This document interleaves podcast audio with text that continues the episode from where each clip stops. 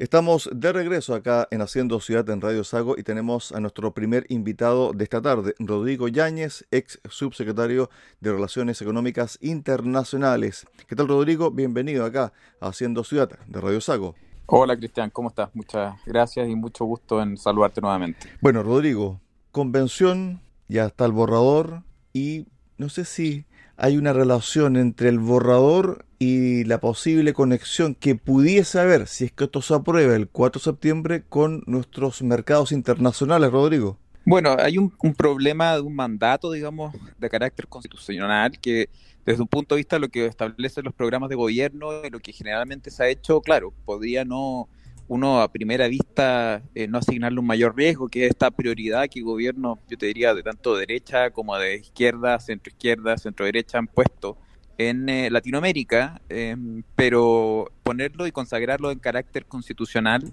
eh, significa una cosa un poco distinta, porque ya implica un mandato respecto del cual, digamos, la autoridad va a tener que priorizar y queda determinada de alguna manera dónde están esos intereses en un ámbito eh, internacional que es eh, esencialmente dinámico y que, bueno, engloba también dentro de esto la política comercial que reside en la Cancillería y es parte de nuestra política exterior. Eh, y eso evidentemente que no es así, o sea, no, no, no es que los intereses de Chile estén necesariamente y por siempre en la región en términos de intercambio comercial. los números no lo reflejan así, los números han evolucionado en el tiempo y bueno, si uno mira la misma región, ¿no? Eh, que mira mucho también a mercados en el Asia, a mercados en Eurasia, eh, Rusia, Europa, eh, y donde la región no necesariamente es el principal mercado. Y eso se extiende también a otras partes del país, a otras regiones, a otros sectores y que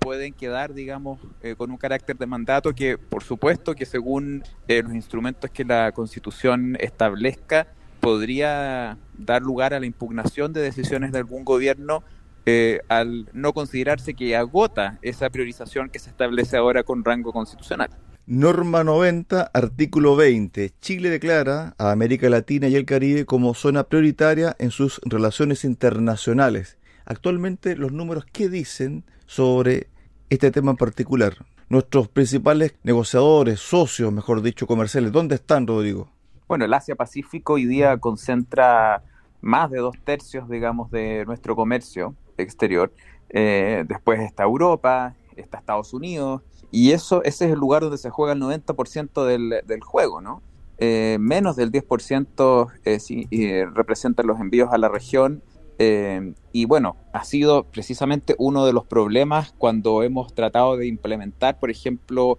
el protocolo comercial de la Alianza del Pacífico, lo difícil que es crecer en el gobierno, perdón, en el eh, comercio intra alianza en ese caso, porque tenemos economías que no necesariamente son complementarias, sino que eh, al contrario, eh, perdón, competimos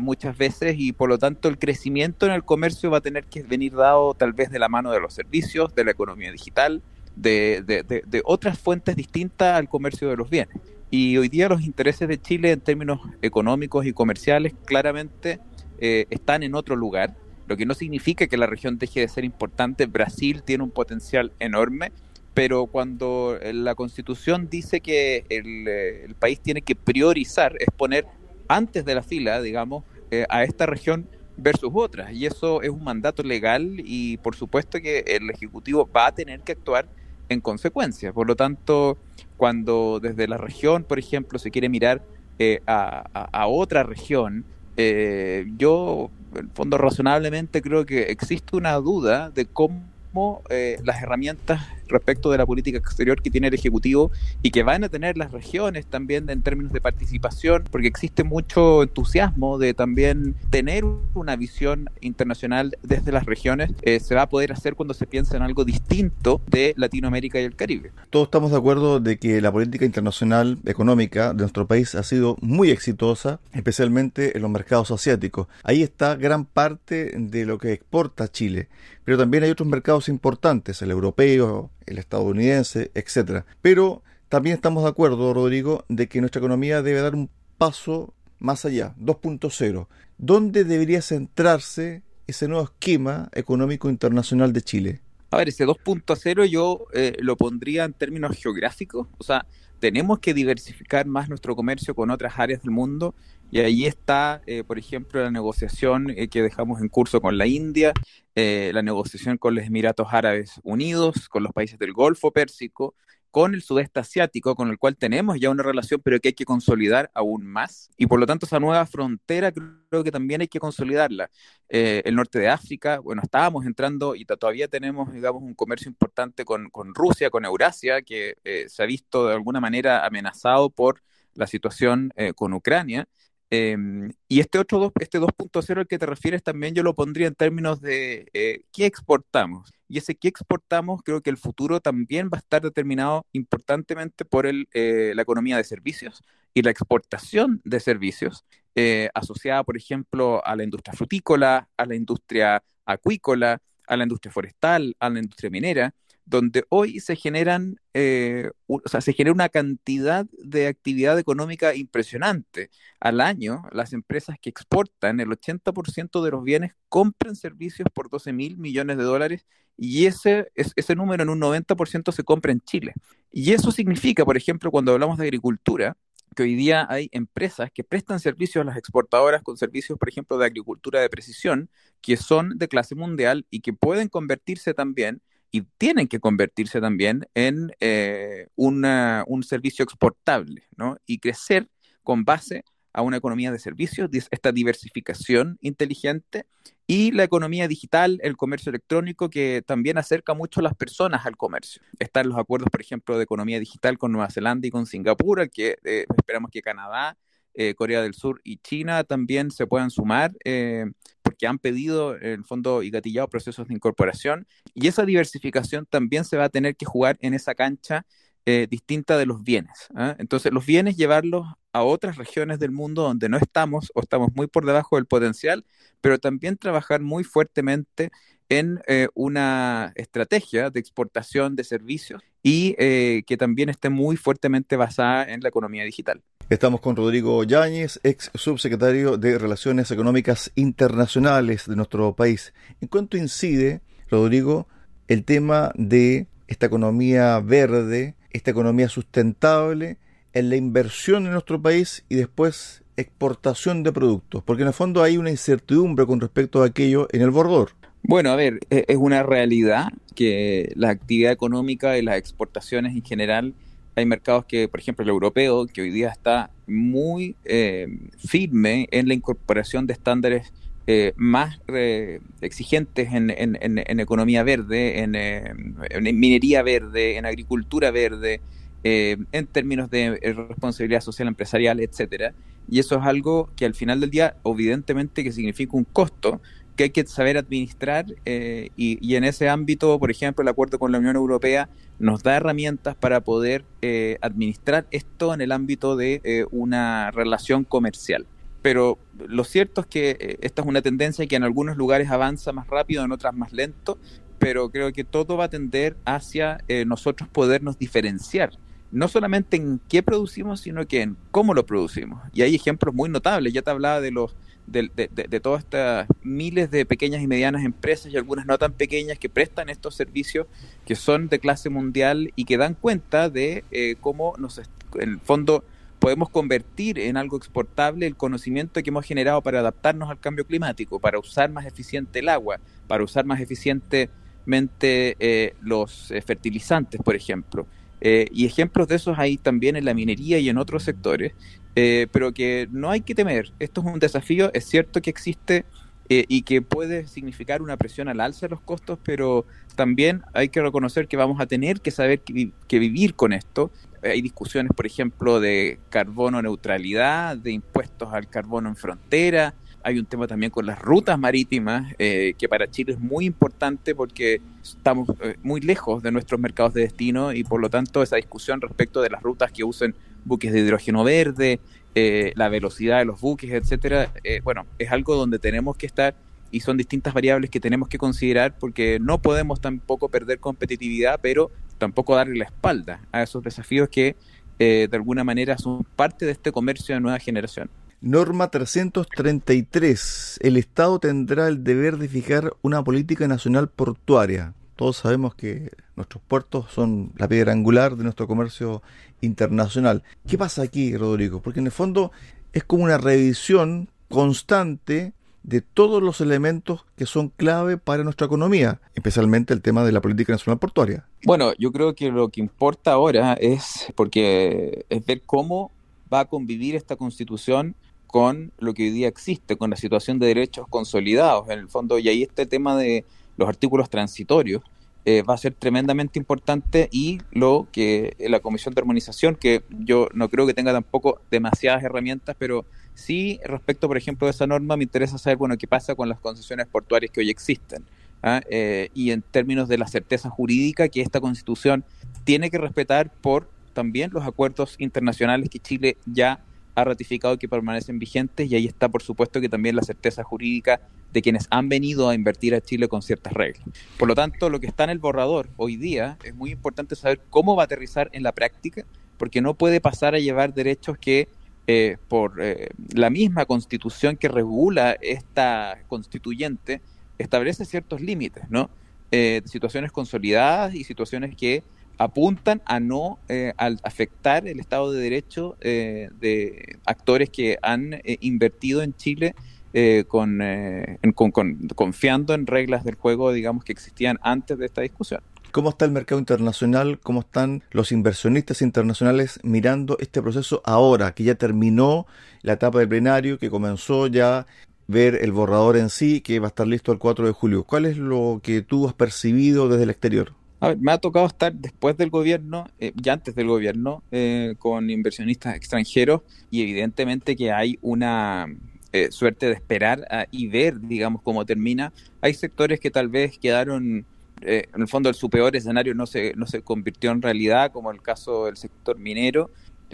pero como te digo, hay una serie de cosas que hoy día están en un nivel de generalidad que la verdad es que tal vez ni siquiera lo vamos a tener claro cuando termine el trabajo la Comisión de Armonización ni tampoco la de normas transitorias, porque esto lo va a determinar, digamos, una al final eh, la aplicación de la Constitución por los tribunales de justicia, eh, por la implementación en lo que haya que hacer en distintas normas eh, y no en la propia Constitución. Y vamos a tener, en el fondo, tal vez ciertos espacios de incertidumbre con el que vamos a tener que convivir si esta Constitución se aprueba. Y eso ya está siendo internalizado, digamos, como un mayor riesgo por eh, los inversionistas extranjeros en distintos sectores. Bueno, hay bancos de inversión que tienen en fondos esquemas de seguimiento de, lo que se ha discutido. Algunos han tenido visiones más negativas, digamos, respecto a este resultado que otras, pero lo cierto es que los inversionistas extranjeros, en, dependiendo del sector, eh, tienen más o menos preguntas y de alguna manera más o menos nervios respecto de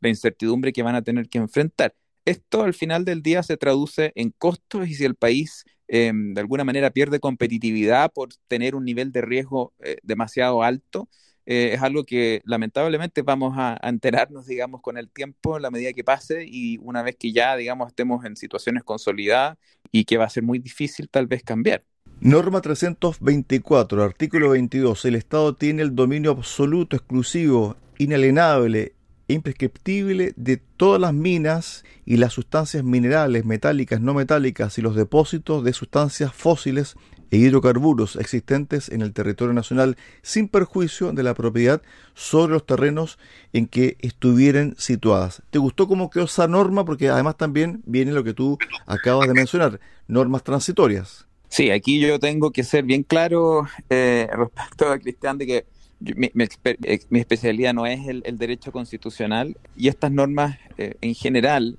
porque no hay nada nuevo respecto de la propiedad del Estado de los recursos minerales. Eso es así hoy. ¿ah? El tema está en, eh, por ejemplo, también lo mismo que la discusión con los puertos, qué va a pasar con situaciones consolidadas, con las concesiones mineras existentes, etcétera, y esta esta discusión de eh, las normas transitorias. Y también otras cosas que son importantes, aunque tal vez menos, porque la, minería se ha venido también adelantando en utilizar, por ejemplo, eh, agua desalinizada, Em, pero también hay un, tema de la regulación del agua, etcétera, que, podría impactar, pero es hasta donde podría llegar, digamos, con, con, una observación más bien general, porque no soy experto en derecho minero, digamos, ni, ni tampoco constitucional. ¿Cómo puede ayudar el mercado internacional que ha consolidado Chile para evitar esta contracción económica que algunos dicen se va a comenzar a sentir a comienzos del el segundo semestre y donde se va a evidenciar aún más el 2023. ¿Cómo podemos salir de, de este nubarrón que eso nos viene económicamente y especialmente tomando en consideración nuestra política internacional económica? A ver, yo creo que, mm, eh, y es algo que vimos durante la pandemia, el sector exportador fue un sector, yo te diría, especialmente resiliente. Incluso en, un periodo tan disruptivo como, como el de la pandemia, eh, los crecimientos o, la caída, digamos, que se generó, incluso nosotros no tuvimos una caída, digamos, en, plena pandemia, el crecimiento fue también y sigue siendo bastante importante. Y creo que eso hay que seguir eh, apostando, como te decía, por mantenerlo, no, no trancar, digamos, esa, esa pelota eh, y seguir eh, abriendo puertas, abriendo oportunidades, diversificando nuestros mercados y generando reglas para que nuestros exportadores puedan seguir haciendo negocios y creo que también las regiones van a tener o debieran tener también una voz importante en tomar la iniciativa, ¿no? Como lo he visto en, en, en, el sur, en las regiones de los lagos, los ríos, en el Biobío, eh, donde eh, han tomado la iniciativa también de llevar la oferta exportable a la región eh, y canalizarla a través de una estrategia de internacionalización desde la región. Creo que las personas también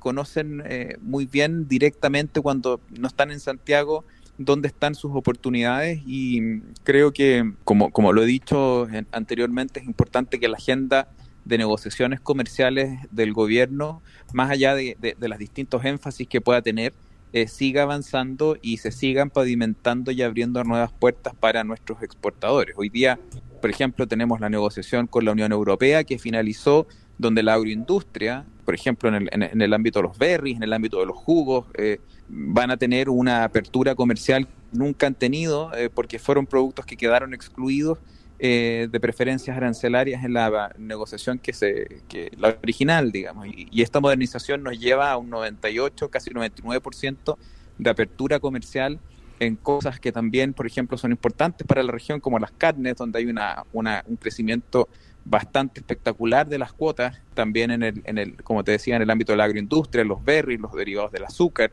y así como solamente por darte un ejemplo, porque en el caso de la India está todo el ámbito también de los granos y eso tiene que seguir avanzando y eso, estas negociaciones toman tiempo. Cuando se abren las puertas, digamos, de las preferencias arancelarias, hay que negociar las aperturas sanitarias y por lo tanto, día que pasa, mes que pasa, uno pierde en el fondo tiempo en, que estas oportunidades estén a disposición de eh, los exportadores de la región o del país y eso creo que es importante mantenerlo porque lo vamos a necesitar y necesitamos generar mayor inversión y actividad económica eh, en los meses que vienen. Rodrigo, se me queda una pregunta en el tintero. ¿Te gustó esto de la consulta ciudadana sobre políticas de comercio exterior? Finalmente fue aclarado que era para ver la opinión, pero no era vinculante, pero también dejó entre medio una suerte de materia difusa entre la Cancillería y Hacienda. A ver, lo, difuso yo te diría que no es tal en términos de que la política comercial reside en la Cancillería,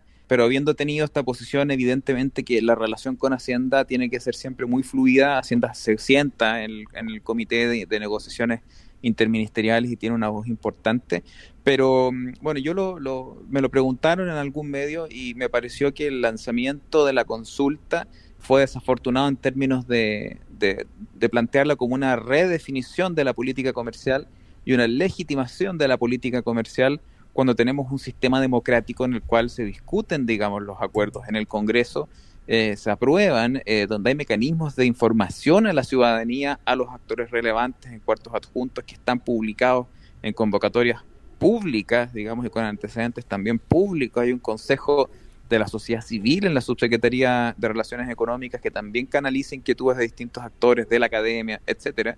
y por lo tanto plantearlo en esos términos tan, por así decirlo, binarios, creo que generó eh, una suerte de desconfianza, digamos, de lo que se pretendía con esta consulta. Yo creo que no hay que temerle a, a, un ejercicio, digamos, de consulta como lo describió después la Cancillería, y creo que, bueno, hay que ver también cómo se va a bajar este ejercicio, pero por lo mismo que conversábamos, eh, todos los actores, por ejemplo, que, eh, y nosotros hicimos distintos talleres en regiones cuando me, tocó estar en la subsecretaría, a mí, me gustaría mucho que esos actores que hoy día viven del comercio, que eh, viven, eh, que los empleos se generan porque venden y son proveedores de exportadores, por ejemplo, de la región, o los prestadores de servicios, tengan una voz para poder también canalizar la manera en que ellos se quieren conectar con la política comercial. Y yo creo que eso es lo que hay que hacer y, el ejercicio también eh, eh, me gustaría mucho ver esas voces que hoy día tal vez no se dan cuenta de la cercanía que tienen con el comercio exterior porque hoy día viven del comercio exterior y ver también cómo pueden tener una participación más rica, eh, más plena, digamos, en, en el uso de los acuerdos comerciales. Y eso yo lo veo como algo bienvenido y a lo que no hay que temer. Pero evidentemente que el lanzamiento de la consulta no fue, tal vez, no partió con el pie derecho y, bueno, eso es un error que ya se reconoció, digamos, por la canciller y la Cancillería está trabajando, digamos, en, el, en la bajada y bueno, habrá que esperar cómo es que se plantea esta consulta, pero, pero a mí me parece que eh, es un ejercicio que puede eh, ser positivo y aportar eh, insumos de actores que tal vez hoy día no tienen una voz tan relevante, pero que sin saberlo viven directamente del comercio exterior y que podrían, en el fondo, optimizar esa relación con nuestra política comercial. Claro, no fue prolijo en medio de una sequía de errores no forzados del gobierno, finalmente, Rodrigo. Bueno, ya yo creo que eso ya es un tema que pasó y ahora que, digamos, a mí me importa mucho que ojalá la política comercial siga teniendo la relevancia que ha tenido en estas últimas décadas y si la podemos mejorar con una consulta, digamos, que mejore la sintonía del sector exportador de la región, que yo sé que tiene mucho interés y el gobierno regional también en, esa mirada hacia afuera de, Chile, pueda servir para canalizar, digamos, esas inquietudes en instrumentos de política comercial que empoderen más, eh, digamos, eh, a los exportadores y a los usuarios de los acuerdos comerciales. Estuvimos con Rodrigo Yáñez, ex subsecretario de Relaciones Económicas Internacionales, conversando acá en Haciendo Ciudad, en Radio Saco. Gracias, Rodrigo. Buenas tardes. Un abrazo. Muchas gracias, Cristian, y saludos a todos. Chao, chao.